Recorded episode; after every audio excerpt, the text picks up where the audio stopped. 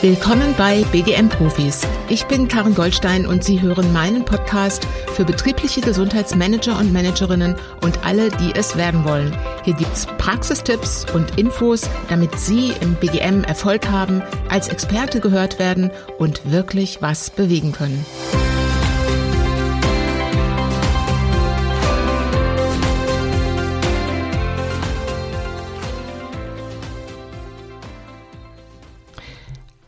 Als ich darüber nachgedacht habe, worüber ich ähm, aktuell schreiben sollte und worüber mein Podcast gehen sollte, bin ich um dieses Thema nicht herumgekommen.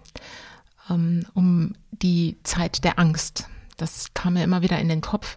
Und das liegt sicherlich auch daran, dass ähm, Angst und Sorgen gerade sich so in die Gespräche einschleichen, die ich führe. Und zwar immer mehr. Vielleicht geht es Ihnen ja auch so auf der einen Seite ähm, in, in privaten Gesprächen mit Freunden, mit Familie, aber immer mehr eben auch in die Runden und Meetings, die ich mit betrieblichen Gesundheitsverantwortlichen habe.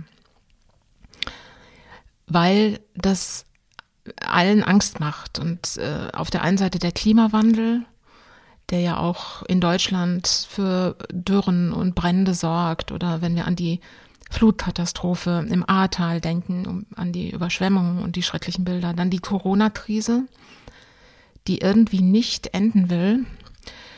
Und jetzt aktuell auch noch der Krieg in Osteuropa, der so in unserer unmittelbaren Nähe stattfindet und der so schreckliche Bilder liefert und uns alle irgendwie tief betroffen macht. Also die meisten Gesundheitsverantwortlichen beschäftigt das sehr. Und die fragen sich natürlich, und das ist ja auch richtig so, was sie jetzt tun können oder was sie jetzt tun sollen im Betrieb. Ja, sie, die Gedanken gehen natürlich auch, was bedeutet das für mich? Wie geht's meiner Familie? Was passiert hier? Wie geht es weiter? Aber ganz viele wollen auch aktiv im Unternehmen etwas tun und für die Beschäftigten was anbieten. Denn das ist natürlich logisch, die haben ja die gleichen Gedanken, die gleichen Sorgen und Nöte wie, wie wir als Gesundheitsmanager auch.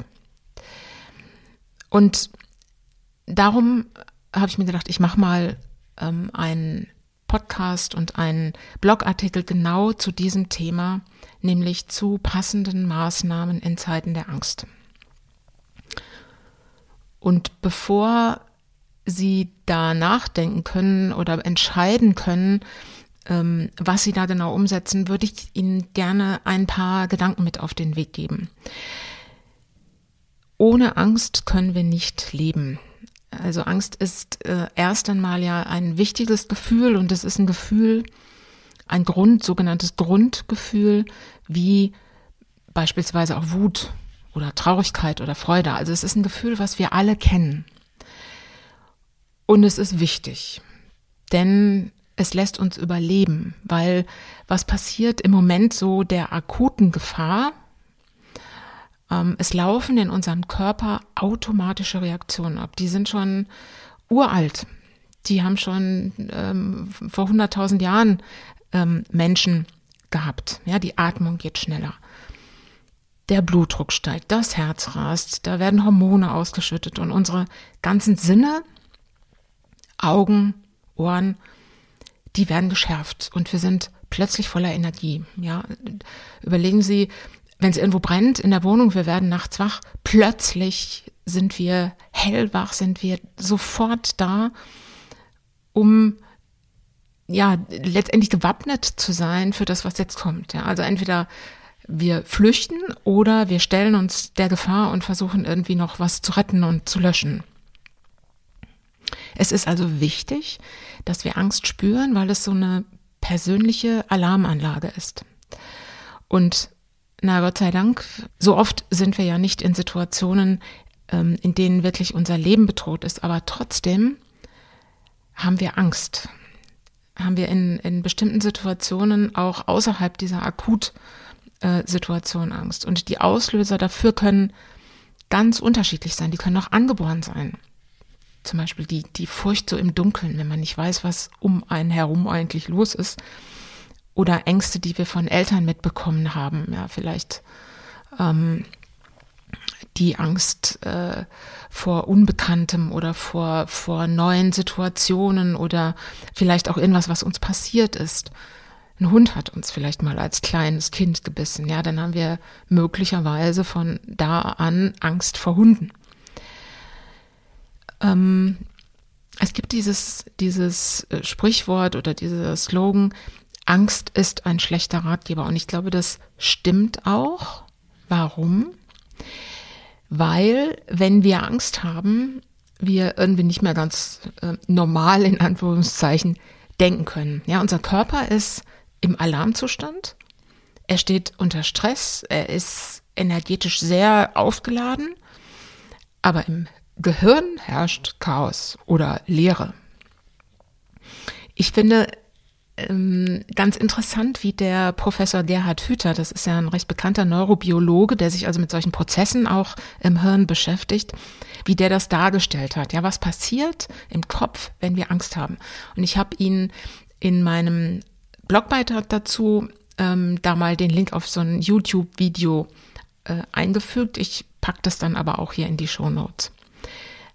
In jedem Fall, ähm, am Ende ist klar, also kreative Lösungen finden, rationale Entscheidungen treffen, das alles klappt nicht mehr richtig gut, wenn wir, wenn wir in so einer äh, hochaktiven, hochenergetischen, sehr stressigen Situation sind. Und jetzt könnten Sie, wenn, wenn Sie auf Ihren Chef zugehen und sagen, wir müssen da mal was anbieten, könnte der natürlich sagen, naja, also ehrlich jetzt, Angst ist ja äh, eine sehr private Sache. Da äh, brauchen wir uns ja jetzt hier nicht mit beschäftigen.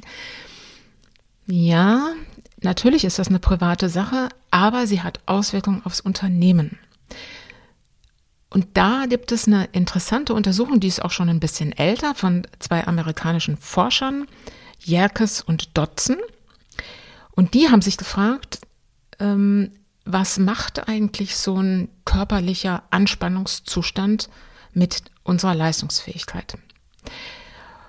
Und ähm, die Ergebnisse kann man schön darstellen in einem Diagramm. Und da ist wie so ein, so ein Halbkreis von, von äh, links nach rechts, äh, liegt er auf dem Diagramm. Und letztendlich bedeutet es Folgendes. Ein gewisses Maß an Anspannung ist für unsere Leistungsfähigkeit, für unser Denken, für unsere Kreativität gut.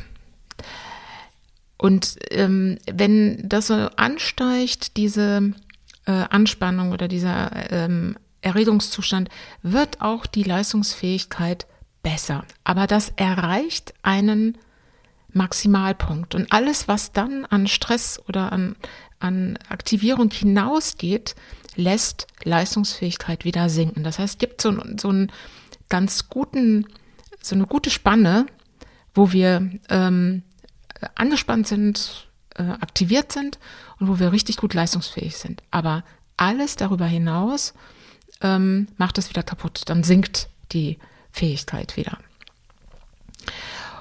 Und ähm, ich denke, der eine oder andere hat das vielleicht schon mal an eigenem Leib erlebt. Ich kann mich erinnern an meine Abiturprüfung. Ja, ich stand vor der vor der Tafel damals ähm, und weiß noch ganz genau, ich war so aufgeregt.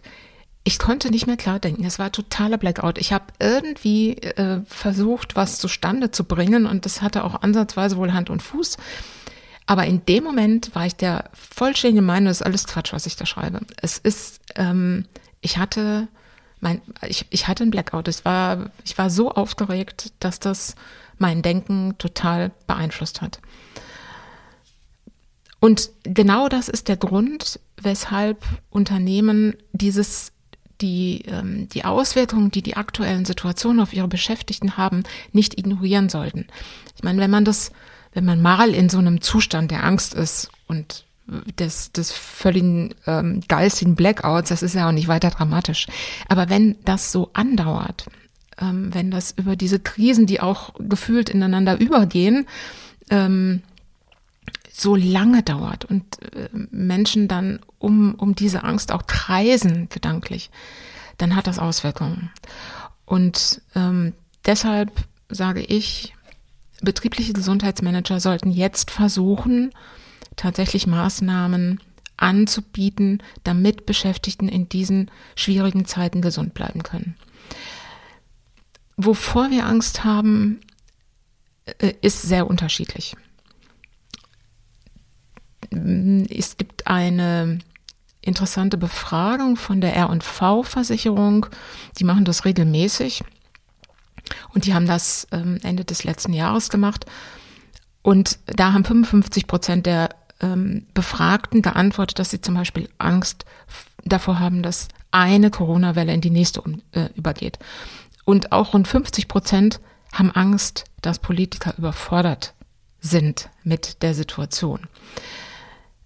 Wenn die R&V das nächste Mal fragt, gehe ich davon aus, dass das Thema Kriegsangst, Angst, dass diese Auseinandersetzungen hier nach Deutschland überschwappen, was bedeutet das für Europa, diese Gedanken, dass das eine größere Rolle spielt. Ja. Hm, gut, bevor wir zu den konkreten Maßnahmen kommen, ich komme gleich dazu, nochmal ein Gedanke. Was hilft uns denn, was hilft denn jedem Einzelnen, mit solchen ähm, bedrohlichen, belastenden ähm, Situationen wie, wie Krieg in Europa, Corona, Umweltkatastrophen umzugehen. Und da gibt es ein paar Empfehlungen von ähm, Psychologen, von, von Experten. Und ich habe sie mal zusammengefasst. Ähm, für mich ist das das GABI-Modell, also G-A-B-I-E. Und das sind fünf Punkte. G steht für Gespräche führen. Ähm, es ist ganz wichtig, in solchen belastenden Situationen sich nicht zurückzuziehen und ähm, für sich alleine zu bleiben, sondern tatsächlich mit anderen darüber reden, Gespräche führen, mm, damit diese, diese Gedanken, die man hat, einfach nicht übermächtig werden und dass man merkt, aha, den anderen geht's auch so und wie geht der damit um? Was, was denkt der zu der Situation? Wie schätzt der oder diejenige das ein? Also Gespräche führen. Punkt zwei, was uns hilft, ist aktiv zu werden. Aktivität geht in zwei Richtungen dabei. Das eine ist körperlich aktiv werden. Also es gibt ja fast nichts, äh, wobei Bewegung und Sport nicht hilft. Also rausgehen, sich bewegen, ähm, in der Natur, um die, die Stresshormone im Körper auch abzubauen. Ja, das reduziert die Anspannung. Anspannung. Und die zweite Richtung, in die Aktivität geht, ist ähm, auch was zu tun gegen das, was einem Angst macht. Also wenn es jetzt ähm, der Krieg in Osteuropa ist, natürlich kann den jeder Einzelne von uns nicht verhindern, aber Solidarität zeigen, spenden, vielleicht irgendwie eine Sammelaktion für ähm, Dinge, die da gebraucht werden, zu organisieren, sich an sowas zu beteiligen. Auch das hilft, ja, weil ich tue in meinem Rahmen etwas gegen diese Bedrohung. Der dritte Punkt ist Beratung nutzen. Ähm, also wirklich mal mit dem Experten sprechen, ähm, muss ja nicht immer gleich der Termin beim Psychologen sein, aber es gibt auch in manchen Unternehmen intern Beratungsmöglichkeiten, Sozialberatung, Betriebsarzt. Und wenn das nicht möglich ist, dann gibt es extern ganz viel. Auch dazu habe ich Ihnen Verlinkungen eingefügt. Ähm, es gibt beispielsweise vom Psychologenverband ganz speziell jetzt auch für den Ukraine-Krieg, für Helfer oder für Betroffene ähm, gibt es eine Hotline, an die man sich wenden kann. Der vierte Punkt ist, Informationen einholen, aber dosiert. Um Gottes Willen nicht von morgens bis abends auf den Fernseher oder auf die Social Media Kanäle starren und diese unglaublich verstörenden Bilder und diese von morgens bis abends negativen Nachrichten sich anzuhören. Das zieht runter und es ist nur Illusion zu glauben, dass ähm, je mehr man sich informiert, umso besser ist man informiert. Also sprich, Information ja, aber irgendwann auch sagen, jetzt ist gut, heute gucke ich mir davon nichts mehr an oder höre ich mir davon nichts mehr an. Also dosieren. Und der fünfte und letzte Punkt, der, ähm, den ich da anbringen möchte, von dem Gabi-Modell, ist es das E am Schluss. Ähm, es tut auch gut, sich abzulenken. Ähm, da stellt sich immer die Frage, kann ich es mir jetzt schön machen, wenn in Osteuropa die Menschen bombardiert werden, sterben, verletzt werden, ihre Heimat, ihre Häuser verlieren. Aber ja, für sich selbst auch zu sorgen ähm, und zu gucken, dass die Angst auch in den Hintergrund tritt, Hobbys nachzugehen, Entspannungsverfahren zu nutzen wie Yoga oder Meditation, das ist auch wichtig, damit jeder Einzelne für uns gesund bleibt. Das waren die fünf Punkte, die ich ähm, mal zusammengefasst habe von, von ähm, Empfehlungen von Psychologen, von, von Experten. Und wenn man das jetzt überträgt aufs Unternehmen, dann hätte ich zehn Impulse für Sie, was Sie im betrieblichen Gesundheitsmanagement aufgreifen können, um den Beschäftigten genau diese fünf Punkte anzubieten. Und das erste ist, die Kompetenz ihres Betriebsarztes oder ihrer Betriebsärztin nochmal explizit zu nutzen. Also den Beschäftigten zum Beispiel betriebsärztliche Beratungsstunden anzubieten. Ja, dass der Betriebsarzt ähm, vielleicht vier Stunden in der Woche oder alle zwei Wochen zwei Stunden zur Verfügung steht. Vielleicht auch telefonisch, weil es das Einfachere ist oder per Videokonferenz. Ähm, wo Beschäftigte sich hinwenden können und ähm, mit demjenigen einfach nochmal vertraulich auch über die eigenen Sorgen und Nöte reden kann. Ähm, müssen Sie vorher mit dem Betriebsarzt natürlich abstimmen. Das muss der wollen, das muss der können, ist klar. Aber es wäre ein Ansatz, der, den ich ähm, ja, den ich als niederschwellig bezeichnen würde, also der nicht so, so viel Aufwand letztendlich bedeutet, weil jeder von Ihnen äh, sollte im Unternehmen einen Betriebsarzt haben. Wenn es schon sowas gibt, dann, also wie eine betriebsärztliche Sprechstunde, dann ist mein Tipp, machen Sie das nochmal explizit bekannt. Denn die Realität ist, es gibt oft Dinge im Unternehmen, die auf gar keinen Fall alle schon kennen. Ja, es kann überhaupt nicht schaden, Ganz im Gegenteil, jetzt das aufzugreifen und auf ihrer Intranetseite oder per E-Mail oder per Aushang nochmal explizit darauf hinzuweisen, dass man sich an den Betriebsarzt auch mit solchen Themen wie Ängsten und Sorgen äh, in diesen Zeiten wenden kann. Das war der erste Impuls. Impuls zwei. Ähm, machen Sie doch mal einen Podcast. ähm, ich weiß, dass das einige Unternehmen schon aufgegriffen haben und ich finde das eine super Idee. Ähm, wirklich dieses, dieses Medium Podcast zu nutzen, was man ja überall konsumieren kann, auch über Handy, ähm, unterwegs, im Auto, im Spaziergang, um über Angst und Sorgen ähm, in diesen Zeiten zu sprechen da kann, Sie können zum Beispiel den Arbeitsmediziner oder die Sozialberatung interviewen und machen sich einen Gesprächsleitfaden, machen Sie vielleicht drei oder vier Podcast-Folgen ähm, und geben Sie den Beschäftigten Tipps an die Hand, was sie tun können. Ganz prima hat das zum Beispiel die Lufthansa gemacht. Da war das äh, in der Corona-Krise unter der Überschrift Gesundes Führen in der Krise. Sie ahnen es, ich habe Ihnen das verlinkt ähm, unter dem äh, in den Shownotes oder im Blogbeitrag können Sie sich das mal anhören. Da hat der Fachverband für Fach- und Führungskräfte diesen Podcast da einige Folgen veröffentlicht. An sich war das eine reine interne ähm, Podcast-Folge für die Führungskräfte der Lufthansa. Und natürlich, nicht jeder weiß jetzt aus dem Stand, wie man einen Podcast erstellt. Das wusste ich auch nicht, bevor ich damit angefangen habe. Auch da gibt's auf YouTube ähm, einiges an, an äh, Filmen, wo sie das lernen können. Ja, die sind manchmal ausgerichtet auf die Selbstständigen, die ihren Content ähm, unter die Leute bringen möchten. Aber da kann man ja durchaus auch abgucken, wie funktioniert das eigentlich grundsätzlich. Impuls 3. Ich finde, wenn Sie es noch nicht haben, dann ist jetzt ein exzellenter Zeitpunkt, um eine externe Mitarbeiterberatung, ein sogenanntes Employee Assistance Program einzuführen. Was ist das?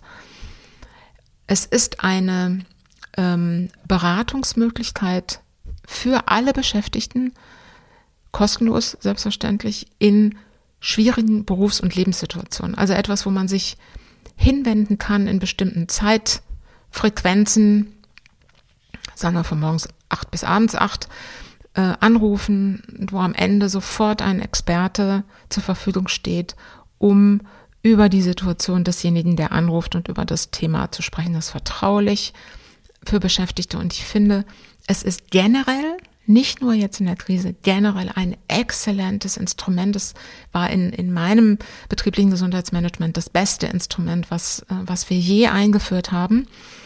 Da könnte ich jetzt Stunden drüber sprechen, aber das mache ich noch mal in einer anderen Podcast-Folge. Ähm, und wenn Ihr Unternehmen das jetzt noch nicht hat, dann ist es aus meiner Sicht eine gute Situation, um das nochmal anzuregen bei der Geschäftsleitung oder bei Ihrem Chef und zu sagen, lass uns das doch jetzt mal oder lassen Sie uns das doch mal angehen. Mm. Der Punkt 4 ist, wenn Sie ähm, interne Möglichkeiten der, Beratungs, äh, der, der Beratung nicht anbieten können, dass Sie externe Beratungsmöglichkeiten ähm, irgendwo zusammenfassen auf einer Intranet-Seite oder durch eine E-Mail an ihre Beschäftigten oder durch eine E-Mail an die Führungskräfte, ähm, wo sie zusammenstellen ein paar Beratungsmöglichkeiten, also völlig außerhalb des Unternehmens, wo kann man sich eigentlich hinwenden? Und auch da habe ich Ihnen eine Übersicht verlinkt von INQUA, Initiative Neue Qualität der Arbeit. Ich finde die ziemlich gut. Da brauchen Sie gar nicht mehr so viel ähm, dazu packen. Da haben Sie schon mal eine, eine, ein, ein, ja, eine gute Übersicht, die Sie verwenden können. Punkt 5 meiner Impulse. Ähm, da, wo ein gutes Betriebsklima herrscht, da sind ja, herrscht in der Regel ja auch ein gutes Vertrauensklima gegenüber Führungskräften. Das heißt, Führungskräfte sind Ansprechpartner, ähm, für die Sorgen und Ängste ihrer Beschäftigten. Sie sollten das sein und in vielen Unternehmen sind sie das ja auch. Es ist aber nicht so einfach, finde ich, solche schwierigen Themen auch anzusprechen, empathisch und lösungsorientiert. Ja, und ähm, deshalb ist mein Impuls, weil nicht jeder Chef und jede Chefin sowas aus dem FF kann, ähm, tatsächlich Schulungen anzubieten gesund führen in, äh, in Krisensituationen oder generell gesund führen. Ja, also da wirklich ein Seminar oder eine Beratung für ihre Führungskräfte zu bieten. Da habe ich jetzt mal keinen Link mitgebracht, weil äh, da, die gibt es wirklich zu äh, Hunderten im Internet. Und äh, Sie können auch mal Ihren Betriebsarzt fragen. Vielleicht hat er in seinem Unternehmen, wenn das ein größerer äh, arbeitsmedizinischer Anbieter ist, ähm, auch Kollegen und Kolleginnen, die äh, sowas mit, ähm, mitmachen könnten. Aber die Führungskräfte zu stärken in dieser Zeit und zu befähigen, auch mit, ähm, mit den Sorgen und Nöten ihrer, ihrer Mitarbeiter umzugehen, halte ich für, für essentiell wichtig.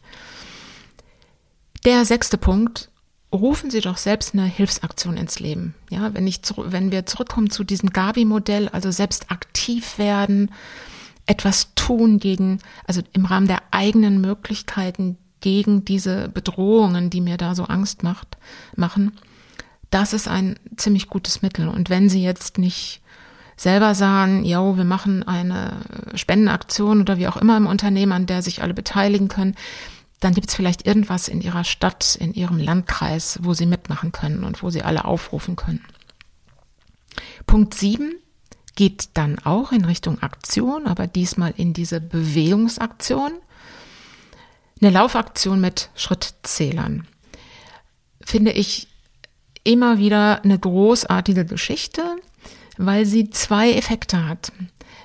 Ich sag mal erst, äh, bevor ich zu den Effekten komme, was ist das? Hm, letztendlich ähm, ist es eine Aktion, die meist über so ein, zwei Monate geht, relativ oft auch im Sommer und nicht im Winter, weil dann das Wetter schöner ist.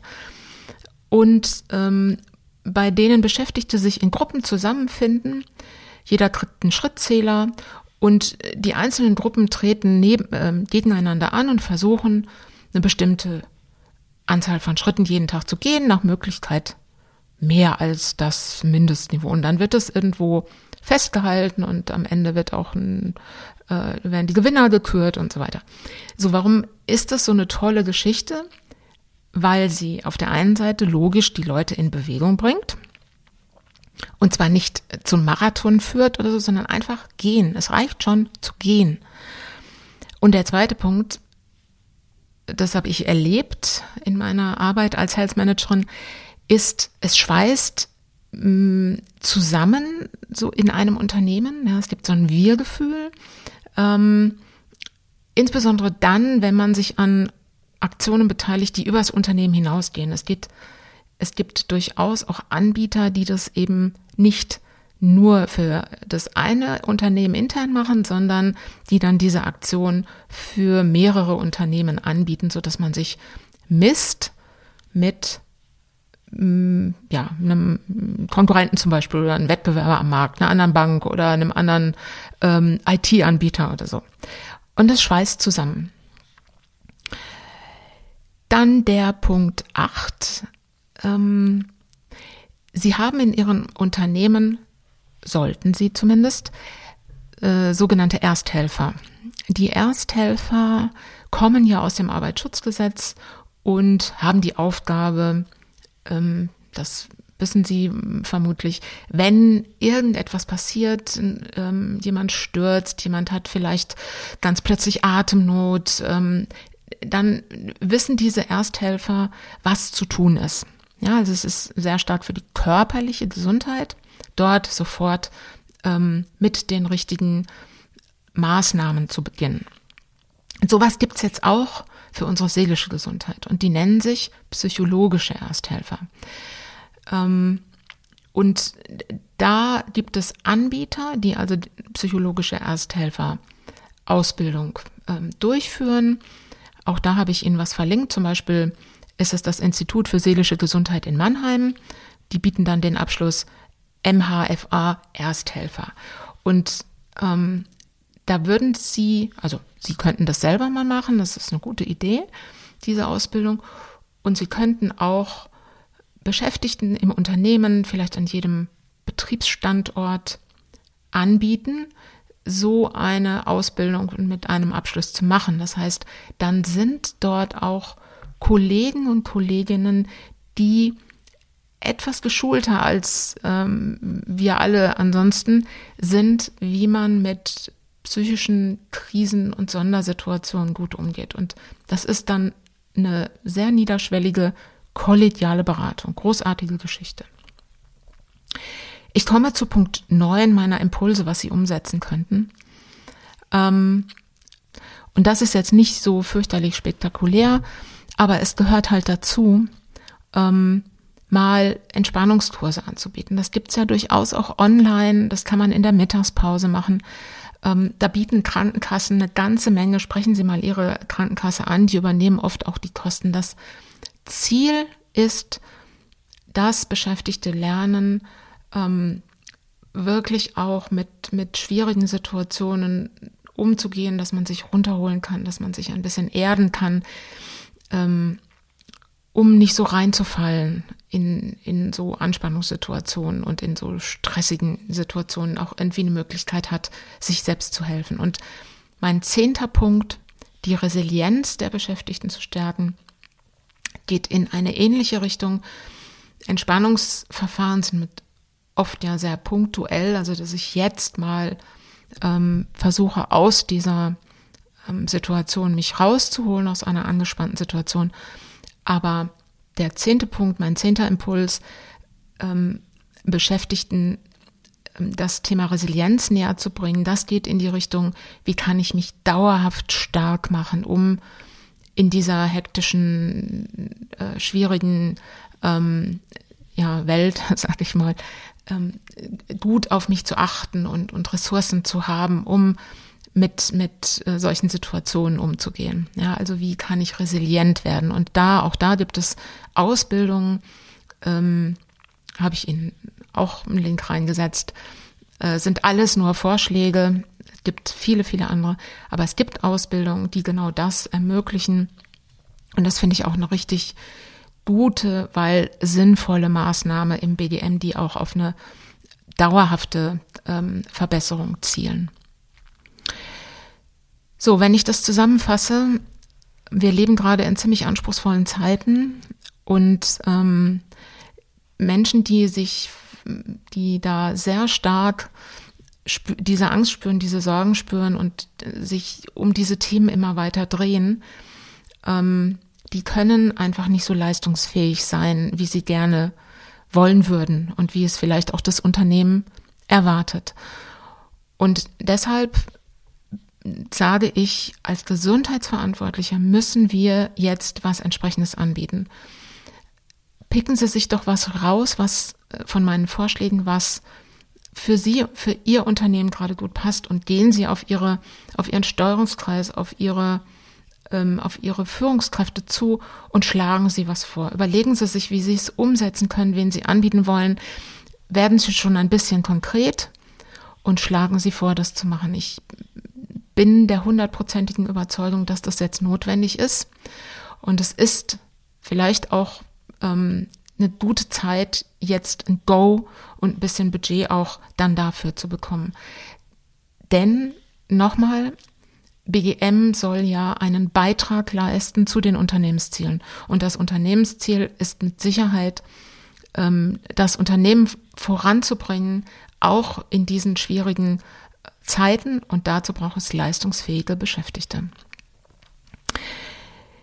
Ja, ich habe ein paar Ideen beschrieben. Wenn Sie noch andere haben, würde ich mich freuen, wenn Sie mir das in den Kommentar reinsetzen.